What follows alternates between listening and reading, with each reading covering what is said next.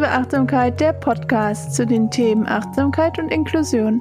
Mit mir, Mechtel Kreuser.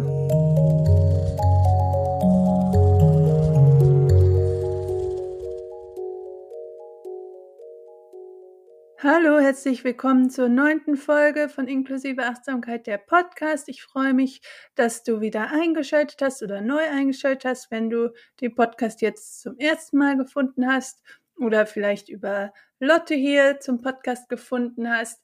Diesmal gibt es ein Interview mit äh, Charlotte Zach von äh, ihrem Instagram-Account, Lotte Liberté, vielleicht auch bekannt. Sie ist ähm, Autorin, Psychologin und Peer-Beraterin, also Beraterin von Betroffenen für Betroffene. Darüber reden wir auch in der Folge. Und wir sprechen über ganz viele spannende Themen, wie ihr die Achtsamkeit geholfen hat auf ihrem Lebensweg, wie sie sich jetzt auch mit den Themen Körper und Grenzen äh, beschäftigt und auch natürlich ihre Arbeit. Und es war ein richtig, richtig schönes Gespräch. Ich habe mich so gefreut, dass ähm, wir über das Thema auch Behinderung noch mal ein bisschen mehr sprechen, gemeinsam und unsere Erfahrungen da auch austauschen. Und ja, genau, ich kann euch jetzt nur viel Spaß mit der Folge wünschen. Und natürlich wieder der Aufruf gerne, wenn euch die Folge gefallen hat und euch der Podcast gefallen hat, gerne die Folge und den Podcast bewerten auf iTunes und Spotify, die Sterne hinterlassen. Das hilft dann auch wieder anderen Leuten, die Folge zu finden. Und in den Show Notes findet ihr noch alle weiteren Informationen zu der Folge, also nochmal die Themen, die wir in der Folge besprechen, die äh, Podcast, die Blog den Blogpost. Ich mache immer noch einen Blogpost mit den Highlights der Folge, äh, da ich im Moment leider noch kein Transkript anbieten kann und das für mich so die gerade die Alternative ist, für die ich mich entschieden habe. Ähm, die Links zu Lottes ähm, Newsletter und Lottes Instagram-Account und alles weiter auch zu inklusive Achtsamkeit. Jetzt, ja, jetzt nochmal viel Spaß mit der Folge. Bleib achtsam. Hallo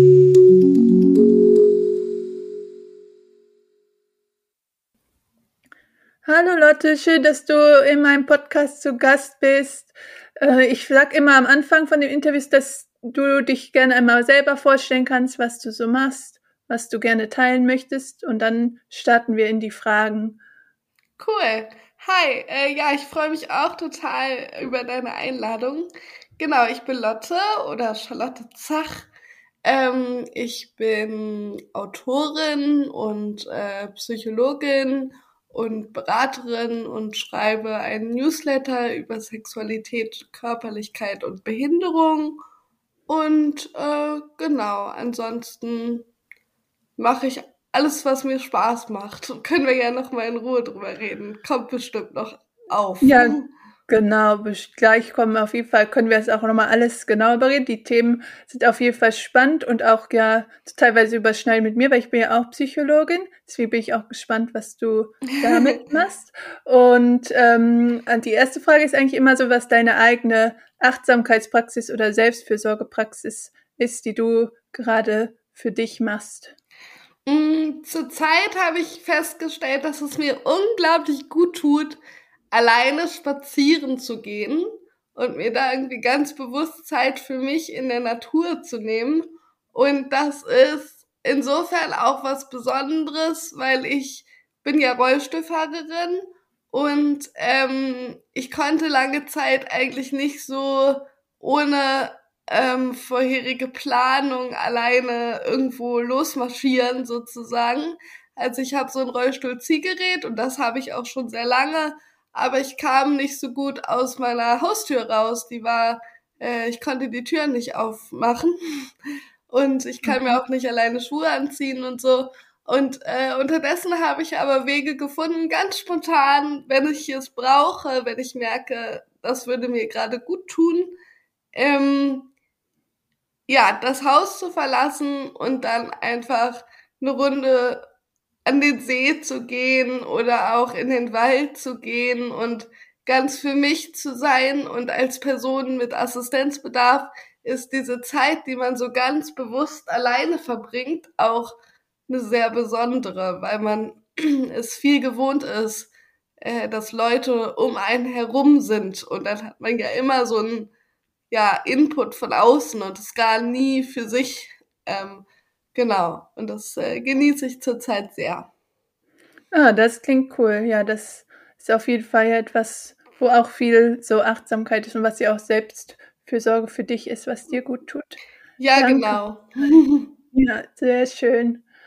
Ähm, genau, wir hatten ja auch schon, wir sind ja eigentlich letztes Jahr in Kontakt gekommen, mhm. weil wir so ähnliche Themen haben mit dem Körper und der Akzeptanz der Situation ähm, und den Grenzen. Und äh, wir hatten ja auch ein äh, Live schon mal gemacht ja. über, äh, bei Instagram letztes Jahr über ähm, Körper und Achtsamkeit. Und da wollte ich natürlich nochmal wissen, wie dir die Achtsamkeit geholfen hat in deinem Alltag als behinderte Person. Mm, das ist eine gute Frage. Tatsächlich bin ich auf das Konzept der Achtsamkeit gestoßen, gar nicht aufgrund meiner Behinderung. Das hatte erstmal, ich habe da erstmal gar keine Zusammenhänge gezogen zwischen dem Thema Behinderung und dem Thema Achtsamkeit. Ähm, ich muss sagen, ich komme aus einem Haushalt, ähm, wo Achtsamkeit durchaus äh, präsent ist, wenn auch auf eine sehr pragmatische, eher un ähm, esoterische Art und Weise. Das ist ja auch immer unterschiedlich. Also mhm. meine Eltern, ähm, also meine Mutter macht, solange ich mich daran erinnern kann, Yoga und auch ähm, sie hat auch eine Feldenkreisausbildung. Ich weiß nicht, ob dir das was sagt. Ja, das sagt mir auch was. Mhm, genau. Und mein Vater macht, solange ich mich daran erinnern kann, Zen-Meditation. Ah, okay, da hast du ähm, ja schon viel Berührung. Genau, das war alles so und es lief einfach alles so parallel zu, ne, ich bin so aufgewachsen, aber das war auch gar nicht irgendwie, ich wurde nie dazu animiert, das jetzt irgendwie mitzumachen oder so, ähm, aber es war irgendwie immer Teil des, ähm, ja, Alltags in meinem Elternhaus, so. Und als ich dann so, ich 18, 19 war, ähm, habe ich, äh, ich glaube, der Anfangspunkt war, ich habe den Film Das Ende ist mein Anfang geguckt. Kennst du den? Nee, das sagt mir jetzt gerade nichts. Worum geht's da? Mm, da geht es um einen älteren Mann, der, äh, also es ist eine Autobiografie, also es ist echt passiert. Ähm, der war eigentlich äh, ähm, Zeit seines Lebens äh, Journalist, äh, Spiegelkorrespondent in China, hat sich ganz lange mit Kommunismus und so auseinandergesetzt, ist dann auch, hat dann auch in China gelebt und hat dann ähm, natürlich mitbekommen, wie diese ja eigentlich gute Ideologie von den Menschen ganz furchtbar ausgelebt wurde, war dann sehr resigniert davon und hat dann ähm, ähm, ist dann nach Italien gezogen, äh, und hat Krebs bekommen und hat sich dann im Zuge dessen ganz viel eben mit Meditation und Achtsamkeit auseinandergesetzt und hat auch die mh, mm, Parallelen zwischen der kommunistischen Ideologie und äh, achtsamen Praktiken äh, ganz viel gesehen, aber war halt sehr enttäuscht von dieser Ideologie und hat eben nach was anderem gesucht am Ende seines Lebens,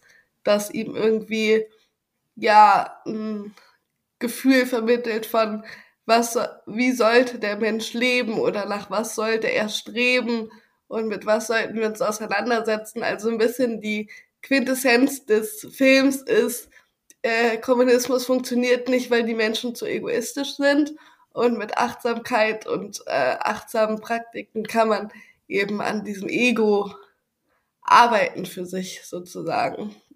Weißt du, wie ich meine? Mhm. Genau. Ja. Und ähm, also das jetzt so ganz grob runtergebrochen. Mhm. Ähm, das ist auch ein Buch. Es gibt auch noch mehrere Bücher von dem, äh, der heißt, oh Gott, ich kann den Vornamen nicht aussprechen, beziehungsweise weiß nicht mehr. Der Nachname heißt Terzani, also der Typ, um den es da geht. Ähm, genau, und dann auf jeden Fall, die, dieser Film war so ein bisschen mein Startschuss dass ich mich mit Achtsamkeit als Konzept auseinandergesetzt habe. Ähm, ich habe dann mehrere Bücher von Eckhart Tolle gelesen. Äh, es war auch eine Zeit, in der es mir nicht sehr gut ging, weil ich mich ähm, äh, sehr mit meiner eigenen Verletzlichkeit und Abhängigkeit auseinandersetzen musste. Ich wollte eigentlich von zu Hause ausziehen und es ging aufgrund der Behinderung nicht. Okay. Und ähm, diese, diese, ja, Gedanken von, was ist eigentlich das Ego, wie gehe ich mit mir selber um, äh, woher kommen Ängste, woher kommen, äh, kommt meine äh, Abneigung gegenüber meiner eigenen Vulnerabilität, also meiner eigenen Verletzlichkeit, wieso kann ich die mhm. nicht annehmen und so weiter. Das hat mich damals alles sehr beschäftigt. Genau. Und ähm, so bin ich da eigentlich das erste Mal zugekommen. Ähm, und dann vor ein paar Jahren, als ich mich mehr mit dem eigenen Körper und der Akzeptanz des Körpers auseinandergesetzt habe, auch im Zuge von Sexualität und Behinderung, bin ich nochmal neu darauf gekommen, weil ich so dachte, hey, so wie du auch, ähm, es geht ja ganz viel darum, den Körper erstmal, ähm, ja, einfach erstmal wahrzunehmen und gar nicht zu bewerten und gar nicht zu entwerten, vor allem auch. Mhm. Entschuldigung. Bin erkältet, Entschuldigung. Ähm, genau, sondern es geht ja auch ganz viel darum, einfach erstmal den Ist-Zustand wahrzunehmen und äh, wertzuschätzen, so wie er ist. Genau. Ja, das ist ja. auch ein super spannendes Thema. Und wie hast du das dann für dich äh, gemacht in der Zeit? Hast du dann meditiert oder hast du es einfach ähm, über die Bücher, die du gelesen hast, so für dich dann in deinem Alltag umgesetzt? Ja, beides, genau. Also ich habe durchaus versucht auch zu meditieren oder also äh, ja, was man auch immer so nennt. Ich bin mir gar nicht so sicher, dass alle Leute, die sagen, meditieren, dasselbe machen. Wahrscheinlich nicht. ähm, aber ähm, in der Zeit ging es ganz viel darum, dass ich meinen Körper einfach erstmal wahrnehme und ihm Raum gebe. Ähm, ich habe da auch festgestellt, dass ich Teile meines Körpers so gar nicht genauso intensiv wahrnehme wie andere Teile meines Körpers. Das waren eben die Teile, mit denen ich mich nicht identifizieren wollte, die ich eben nicht, nicht gut fand. Die habe ich halt innerlich so ein bisschen abgestoßen. Und ähm, ja, da ging es dann auch viel darum, einfach erstmal da reinzufühlen in der Meditation. Wie geht's diesem Teil eigentlich? Er gehört ja dazu, ihn quasi so ein bisschen wieder, wieder mit einzugliedern in mein Gesamtkörperempfinden. Weißt du, mhm. wie ich mhm. meine? Ja, in so, das Bild, genau. was man so von sich hat, ne? Ja. Genau, und auch irgendwie wieder so einen Bezug zu diesem Körperteil herzustellen und dabei auch zu akzeptieren, dass man diesen Bezug vorher nicht hatte und warum man ihn vielleicht auch nicht hatte. Ähm, genau, und gleichzeitig aber auch ganz unabhängig von Körperbild und so habe ich dann angefangen, eben so bestimmte Praktiken wie, keine Ahnung, äh, achtsam im Alltag, ne? Dass man, mhm. wenn man dann irgendwo mal gerade ist, dass man sich dann wieder ein bisschen erdet und zur Ruhe kommt und versucht, im Hier und Jetzt zu sein. Aber ich bin ein totaler Kopfmensch und deswegen habe ich diese Bücher gebraucht. Ich habe das gebraucht, dass jemand sagt, das machen wir jetzt, weil. Mhm, ne? Ja. Ähm, und ich bin auch ein sehr politischer Mensch und dieser, das ist kein Zufall, dass dieser Film mich da so rangeführt hat damals, weil ich schon auch immer gedacht habe, die Idee von, wir, können doch gemeinschaftlich leben und müssen nicht gegeneinander äh, in Konkurrenz stehen und so, finde ich total gut und wieso können die Menschen das nicht und so.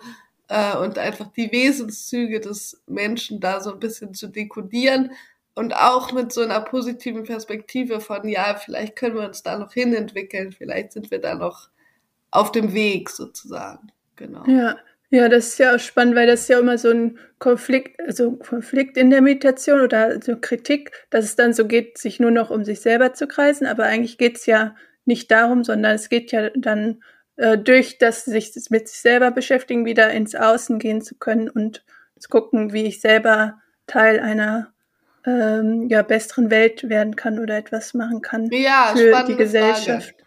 Spannende Frage, ne? Weil ich glaube, so wie ähm, Achtsamkeit und Meditation auch so kommerzialisiert wird, äh, teilweise auf den sozialen Medien und so, geht es ja dann doch sehr oft am Ende um, um sich selber kreisen und auch sehr krass um Selbstoptimierung, ne? Mhm, Ähm, ja. Genau. Also das ist ganz gruselig, wie dieses, ich nenne es jetzt mal Monsterkapitalismus, äh, hinkriegt, alles in sich einzuleiben, was es irgendwie gibt, ähm, und für sich äh, arbeiten zu lassen. So. Also, ähm, und natürlich ist es auch ganz schwierig, auch wenn ich irgendwie so ähm, meine, meinen Bezug zu meinem Körper probiert habe herzustellen, äh, Anfang 20, das hatte natürlich auch irgendwie sowas Selbstoptimierendes, beziehungsweise da musste ich mich dann immer wieder bremsen, zu sagen, nein, es geht jetzt nicht darum, dass es irgendwie besser wird oder anders wird oder die Haltung besser oder das sich, äh, ne, sondern es geht nur darum, äh, das jetzt einfach gerade erstmal wahrzunehmen, so wie es ist. Mhm. Und so wie es ist, auch sein zu lassen. Punkt. Super Ja. schwer. Ganz schwer. Ganz schwer, ja. ja. genau. Weil wahrscheinlich hast du dann auch die Themen, dass du dann das irgendwie dein Studium oder deine Sachen natürlich auch machen wolltest und dann diese Balance zu finden zwischen einfach erstmal für dich das zu machen, um nicht dann wieder direkt besser funktionieren zu können ja, in der voll. Gesellschaft.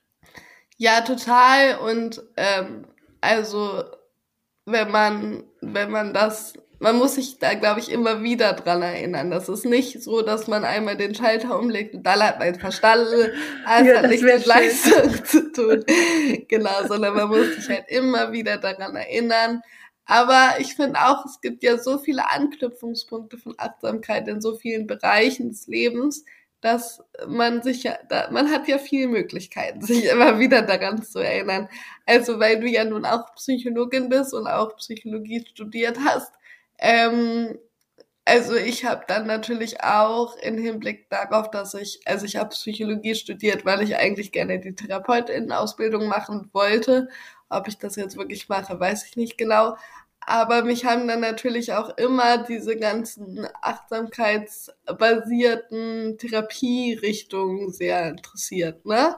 Ähm, da gibt's ja eine Reihe und ähm, ich fand diese, diesen Gedanken, dass man das verknüpfen kann, Psychotherapie und Achtsamkeit, fand ich auch sehr interessant. Ja. Genau. ja, wird ja in der Verhaltenstherapie heute auch viel genutzt. Genau, in der und- dritten Welle. So, Ja. genau. Mhm. Und MBSR ist ja auch so ein wissenschaftlich erforschtes Programm. Und dann gibt's ja noch Mindfulness-Based Cognitive Therapy, Genau. die dann mehr auf äh, Depressionen, Menschen mit Depressionen Mhm. nochmal ist. Ja, da gibt's ja ganz viele Programme. Richtig. Genau. Und äh, oh Gott, jetzt habe ich gerade, jetzt weiß ich gerade den Namen nicht. Welches ist das für äh, das ursprünglich für äh, Borderline-PatientInnen? Also, Ja. das weiß ich noch nicht, wie das heißt. Ah, Ja, wir schreiben es dann in die Caption, Ja, Leute. genau, ich schreibe nochmal in, ich gucke Das ist doch, das, das war doch eigentlich, glaube ich, auch das erste. Das war von, von äh, diesem Menschen mit Y. Oh Gott, ich weiß es nicht. Oh, ist das peinlich. Eigentlich weiß ich Manchmal kennt ihr das, manchmal hat man einfach so einen Hänger. Ja, Dann hat man die Information. ja, jetzt weiß ich auch den Namen, ähm, aber es ist, ich beschäftige mich, auch, also das Programm kenne ich auch, äh, meinst du Linham oder Linham? Genau, genau. So, und Ja. wie, heißt, wie Mhm. heißt die Therapieform bei, von, von Das weiß ich, das müsste ich auch nochmal nachgucken. Das ist, äh, ich bin ja mehr so aus dem MBSR und John Genau, Kabat-Zinn. das, Ja, das, bist, genau, das ist das ist eher so deine Richtung, ne? Genau, Genau, das aber so. mich, also mich hat eigentlich diese äh, Richtung sehr überzeugt von dem, was ich bisher darüber weiß, dass was sehr wenig ist, ne? Ähm, Mhm. Psycho, also ich finde die ähm, äh, der Studi das Studium zu Psychologie ist ja nun sehr breit gefächert und man macht Mhm. eigentlich nicht sehr viel vertieft zu Psychotherapie, auch wenn sich andere Leute das oft so vorstellen, dass man viel zur Psychotherapie macht. Nein, tut man nicht. Nee, das Also- wäre dann erst später, ja. Genau. Ja. Äh, Naja, ja. gut, okay, lass uns ja, zu einem anderen genau. Thema übergehen. ja, wir haben ja jetzt eigentlich schon viel über den Körper auch gesprochen. Ich weiß nicht, ob du da noch irgendwas zu ergänzen möchtest zu dem Thema Körper und Selbstakzeptanz. Hm, ja, also ich, für mich war es immer so zwei, es gab immer zwei Ebenen der Selbstakzeptanz. Einmal geht es ja in unserer Gesellschaft ganz viel darum, dass der Körper ja auch ein ästhetisches Schmuckstück ist. Ähm, also Akzeptanz des Aussehens des Körpers und dann auch Akzeptanz der Funktionsweise des Körpers. Mhm. Ähm, also ich habe ganz lange als Jugendliche immer gesagt, boah, wie nervig diese Leute, die eine Behinderung haben und nicht bis an die Grenze gehen. Das hat mich immer ganz wütend gemacht, weil ich so okay. gedacht habe, boah, ihr macht euch zusätzlich noch behinderter, als ihr eigentlich seid. Mhm. Und ich, also ich habe das schon verstanden, dass die Leute ganz große Angst vor dieser Begegnung mit der Grenze hatten. Ne? Mhm. Mit dem Gefühl von, okay, bis hierher, also bis hier geht's und dann nicht mehr weiter. Mhm. Und ähm, da, dass das eine ganz unangenehme Konfrontation sein kann.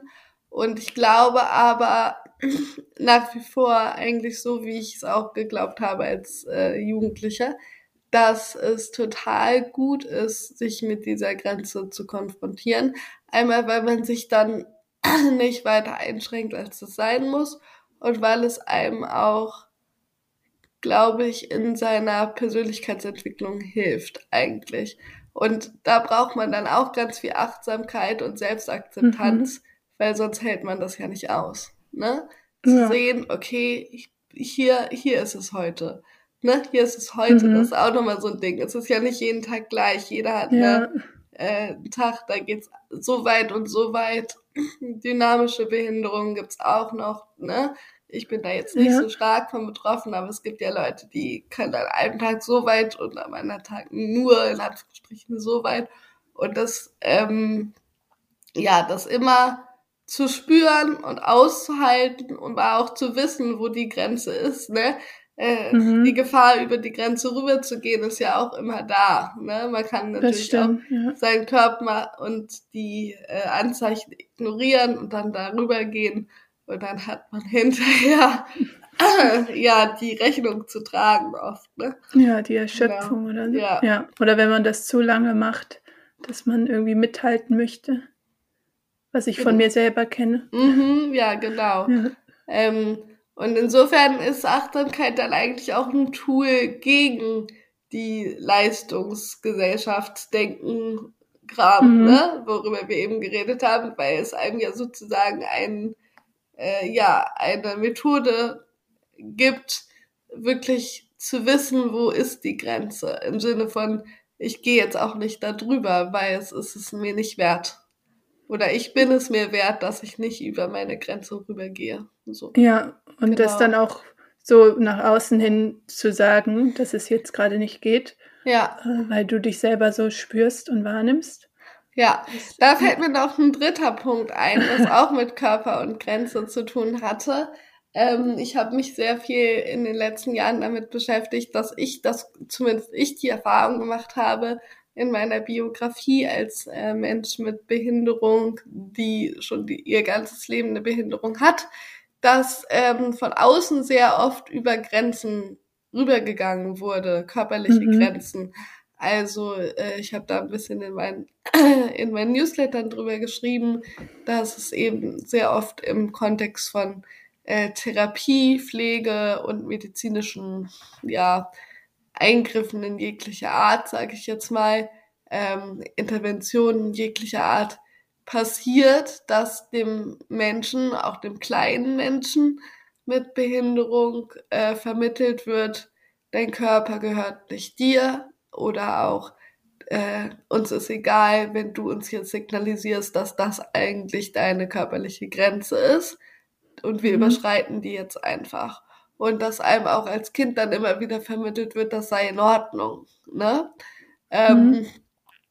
Äh, das hat ja so im, äh, also in der Psychologie hat das ja so einen äh, Namen Invalidierung, ne? wenn einem immer wieder äh, vermittelt wird, die Gefühle, die man hat und vielleicht auch äußert, seien nicht angemessen oder nicht korrekt. Mhm. Ähm, und ich glaube, da braucht man auch dann im späteren Leben vielleicht wieder Achtsamkeit, um sich diese Grenzen wieder bewusst zu machen, um sie wieder zu erspüren, ja, auch mhm. gegenüber jemandem anderen. Also es ist aus verschiedenen Gründen kein Zufall, dass Menschen mit Behinderung häufiger ähm, Opfer von sexualisierter Gewalt werden, beispielsweise. Und ich glaube, das ist ein Grund, weil die sowieso oder weil wir sowieso schon ähm, ja so das gewohnt sind, dass wir, dass Menschen über unsere persönlichen körperlichen Grenzen einfach drüber gehen, ja, mhm. und dass das einfach als äh, gesellschaftlich akzeptiert wahrgenommen wird und wir das auch selber so einkategorisieren und deswegen gar nicht mehr merken, so, das ist jetzt eigentlich echt keine coole Situation und das ist auch eigentlich echt kein okayes Verhalten. Ähm, genau, und Achtsamkeit kann einem, glaube ich, helfen, auch wieder zu spüren, okay, das ist eigentlich, habe ich hier einen inneren Widerstand gegen diese Situation und mhm. der ist auch in Ordnung und den kann ich auch äußern. Ja. Ne? So Vertrauen darauf, dass die eigene, das eigene Gefühl auch richtig ist. Ja. Ja, ja aber das ist echt ein cooler, guter Punkt und wichtiger Punkt, das auch nochmal so zu sagen. Genau, also es geht ganz viel um Grenzen spüren, offensichtlich. Ja. ja. ja. Ja, das hat hier auch hier als zwei Thema, also Grenzen war jetzt auch, das haben wir jetzt ja auch schon besprochen. Das ist immer so diese Körper, einfach die körperliche Grenze zu spüren, aber auch so, was äh, ist, finde ich gut, also was passt zu mir, was möchte ich mal in welcher Situation im Leben auch immer, sei es im Beruf oder in Beziehungen oder ähm, für mich selber, wann brauche ich auch meine Pausen und kann ich die auch ähm, einfordern oder so. Ja, ich glaube, das hat dann auch wieder viel mit unserer Sozialisation im ableistischen System zu tun, weil wir ganz viel das Gefühl haben, wir müssen extra noch mal besonders mhm. viel leisten, ne? Oder wir müssen ja. besonders lieb sein. Also Menschen mit Behinderung haben ja oft das Gefühl, sie müssen noch mal on top irgendwie besser sein, um auszugleichen, dass sie eine Behinderung haben. Äh, sowohl was äh, Leistung angeht, als auch was ähm, Akzeptanz in sozialen Gefüge angeht. Ja. Mm, und dann ist es erst recht schwer zu sagen, nö, jetzt habe ich aber keinen Bock mehr, das noch zu machen. Oder mhm. nö, jetzt habe ich keinen Bock mehr, mich mit dir zu treffen.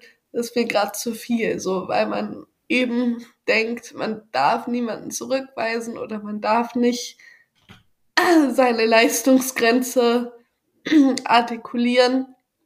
So, mhm. ne? Also da treffen auch Ableismus und Achtsamkeit so aufeinander und sind so, das eine kann helfen, mit dem anderen umzugehen, glaube ich. Ja, Ne, das finde ich auch einen total wichtigen Punkt. Und ich hatte ja die letzte Jahr immer Selbstakzeptanz und äh, Schmerzen so als mein Thema, aber jetzt mhm. habe ich noch dieses Thema Umgang mit ähm, ableistischen äh, Strukturen ja. und so als dritten Punkt, ja. der mir so wichtig ist, warum mir die Achtsamkeit so wichtig ist, ja. ähm, dazu genommen. Und das ist ja genau das, was du auch so äh, widerspiegelst jetzt als deine Erfahrung. Ja, voll. Finde ich spannend.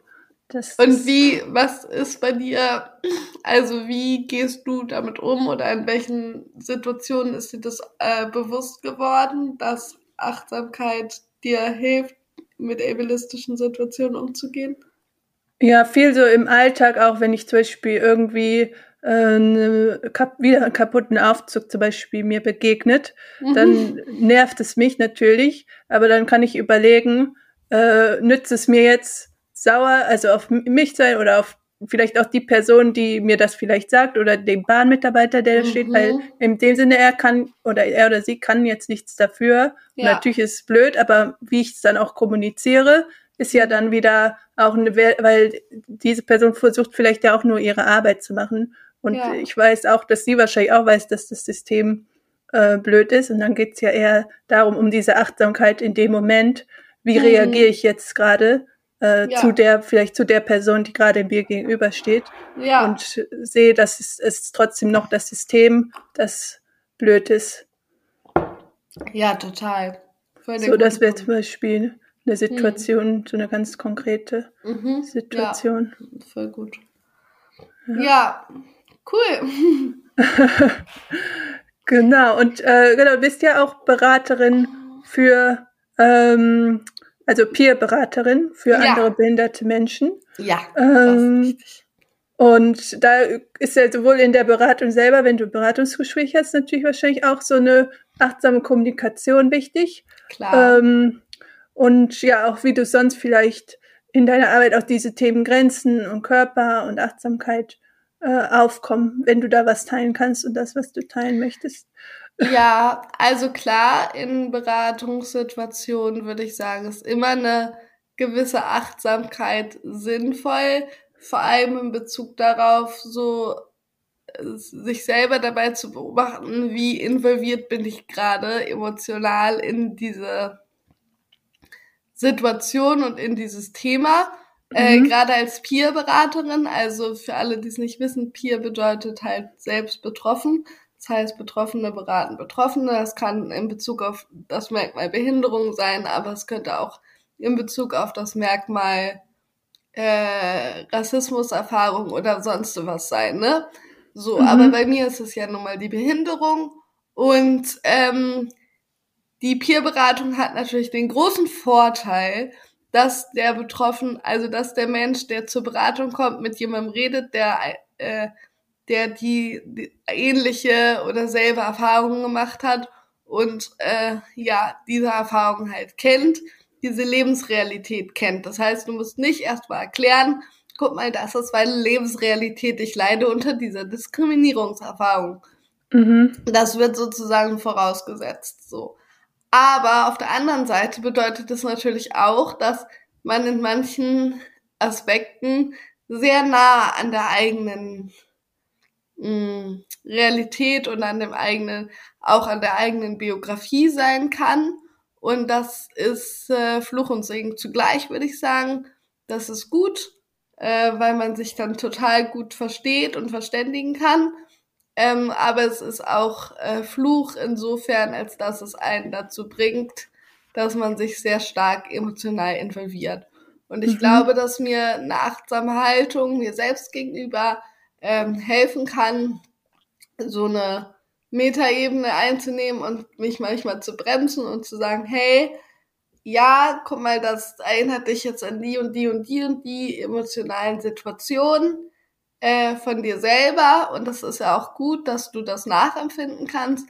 Aber wenn du jetzt zu stark da emotional drin bist, dann hast du, dann verlierst du die professionelle Distanz zu dem Thema, dann äh, projizierst du vielleicht zu sehr deine eigenen Gefühle da rein und übersiehst dabei oder nimmst dann Raum für die Gefühle von dem Ratsuchenden oder der Ratsuchenden ähm, und gehst dann zu sehr von dir aus äh, und vielleicht nimmt die andere Person das aber an einer bestimmten Stelle doch ganz anders wahr oder sucht einen ganz anderen Ausweg oder steht an einem ganz anderen Punkt, äh, sucht einen ganz anderen Lösungsweg und ich muss ja immer offen bleiben für die Perspektive des Ratsuchenden. Ne? Mhm. Und äh, diese Offenheit zu behalten, bedarf einer Achtsamkeit meiner eigenen Gefühlen gegenüber.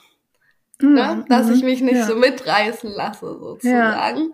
Äh, ob dieser Gefühle, da habe ich das manchmal, gerade bei jungen, körperbehinderten Menschen, wenn es dann so um die Fragen von äh, ja, Autonomie und ähm, ja, äh, auch manchmal Auszug aus dem Elternhaus oder so geht, ähm, dann verstehen wir uns immer sehr gut und ich verstehe sehr gut, was sie bewegt und äh, spiegelt das dann auch gerne, die Gefühle, die bei mir ankommen und das hilft ähm, Mhm. denen auch sehr, aber ich muss dann eben zum Beispiel offen bleiben dafür, dass diese Person nicht denselben Lösungsweg sucht, den ich auch suche Mhm. oder den ich gesucht habe. So, ne? Ich kann ihnen das vorschlagen, aber ich kann ihn halt auch oder sollte ihn auch noch andere Lösungswege aufzeigen und vorschlagen und die muss das ja dann für sich individuell sehen. Oder manchmal ist es auch einfach so, dass die Leute noch nicht in dem Prozess so weit sind, dass sie eine mhm. bestimmte Lösung anstreben, weil sie in sich noch, äh, ja, noch einiges klären müssen. Gerade wenn es um Autonomie geht, ne, da haben wir am Anfang schon mal drüber geredet. Mhm. Es geht dann auch viel um die eigene Verletzlichkeit und die eigene Abhängigkeit und so weiter. Das äh, sind Prozesse, da spielen ganz existenzielle Ängste eine Rolle.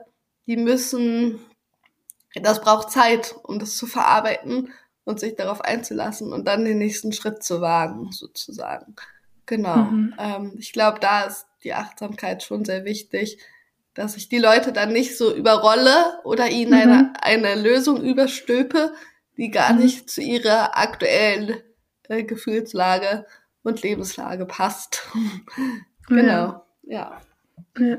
Also das hat sie ja gesagt, mit dieser nochmal von oben drauf gucken, dieses Meta. Genau, auf jeden Fall. Ja. ja. Und das gelingt mir natürlich auch nicht immer. Aber so wie Achtsamkeit immer so ist, ist es ein, ähm, ja, ein Prozess, ein Ringen, auch ein bisschen, dass man sich immer wieder darauf zurückbesinnt und sich denkt, okay, stopp, das bin jetzt ich und das ist die andere Person und wir sind nicht eins und ja. auch in Ordnung.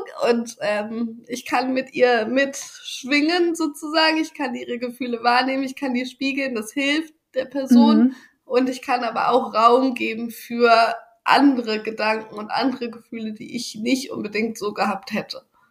Mhm. Ne? Ja. ja, spannend. Ja. Super wichtig einfach. Ja. Ich. Genau ja, also ich glaube, das ist so Hauptpunkt der Achtsamkeit in der Arbeit.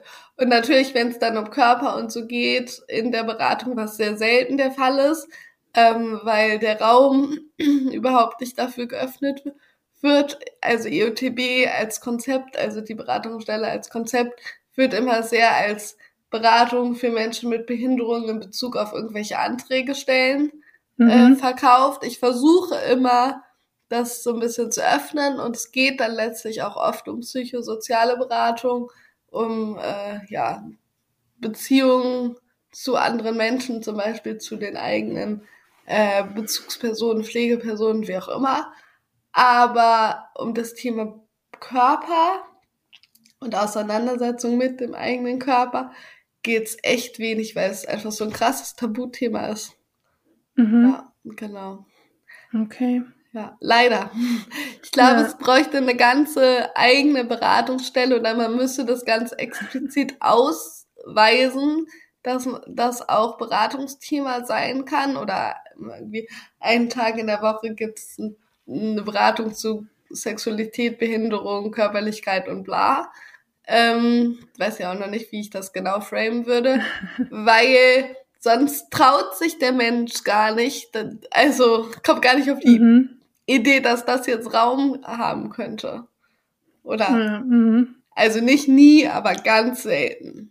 Ja. Okay, ja. Genau. Dafür gibt es ja auch aber auch Workshops für zu dem Thema, also genau. Körper und Grenzen, Sexualität. Ja. ja. Genau, das habe ich jetzt so nebenbei äh, freiberuflich angefangen, weil ich irgendwie gedacht habe, oder weil ich gemerkt habe, äh, ja, auf Grundlage des Newsletters, dass da eben Bedarf ist. Ähm, mhm. Und das verstehe ich auch. Ich meine, ich habe den Bedarf selber. Ich würde jetzt auch überhaupt nicht behaupten, dass ich persönlich äh, die Weisheit mit Löffeln gefressen hätte, was das Thema angeht, sondern ich äh, gehe halt einfach nur in Austausch mit anderen Menschen darüber und versuche da einen Raum zu schaffen und ähm, äh, also ich würde jetzt gar nicht sagen, dass ich da jetzt viel mehr weiß als andere, aber ich eigentlich geht es ganz viel darum, überhaupt sich zu trauen, äh, ja. das Thema auf den Tisch zu packen und ähm, da irgendwie Ansatzpunkte zu kreieren, darüber zu sprechen. Und da ist Achtsamkeit für mich halt ein Ansatzpunkt sozusagen. Genau. Ja. Ja. Ja, meistens geht es ja auch darum, dass du schon einen Schritt weiter bist und dann wieder andere Menschen dabei unterstützen kannst, sich ja. auf den Weg zu machen. Ja, mit Sicherheit. aber ich, also gefühlt bin ich gar nicht so weit auf diesem Weg, ehrlich gesagt. Ähm, also mit Sicherheit, okay, wenn ich es vergleiche mit dem, also mit der Lotte vor fünf, sechs Jahren, bin ich mit Sicherheit schon viele Schritte weiter. Mhm. Aber also ich, es ist noch ein langer Weg. Und ja, es gibt bestimmt Menschen, die eigentlich weiter sind auf diesem Weg. Und wenn die mit, wenn die sich an mich wenden wollen und mir sagen, hey, ich bin noch weiter auf diesem Weg, wollen wir uns mal connecten, gerne. Also, ja, das bin hart überfordert eigentlich. Gebe diese Workshops, weil ich denke, dass es wichtig ist, dass jemand diese Workshops gibt. Nicht, weil ich denke, dass ich jetzt hier äh, der Oberguru oder die Oberguru darin bin, zu erklären, anderen Menschen zu erklären, wie sie mit diesem Spannungsfeld von Sexualität, Körperlichkeit und Behinderung zu, also umzugehen haben. Nein, gar nicht. ja. ja. Ja, aber du hast wahrscheinlich auch gesehen, dass es noch nicht so viel gibt und dann hast du dich dazu entschieden, das ja, genau. Ich habe also sowieso dieser Newsletter, dass der überhaupt entstanden ist. Also das ist Raul zu verdanken, also Raul mhm. Krauthausen. Mhm. Der hat mich angesprochen, hat gesagt, hier, ne, ich, wir brauchen das, mhm. mach mal. So, ähm, aber dass ich mich überhaupt angefangen habe, zu dem Thema zu äußern, das war schon davor. Sonst hätte er mich, mhm. glaube ich, auch nicht angesprochen dazu. Und das habe ich gemacht, weil ich, also ich war in meiner Pubertät äh, frustriert bis zum geht nicht mehr. Ich hatte das Internet, ganze weite Internet zur Verfügung, aber im ganzen Internet wurden meine Fragen nicht beantwortet.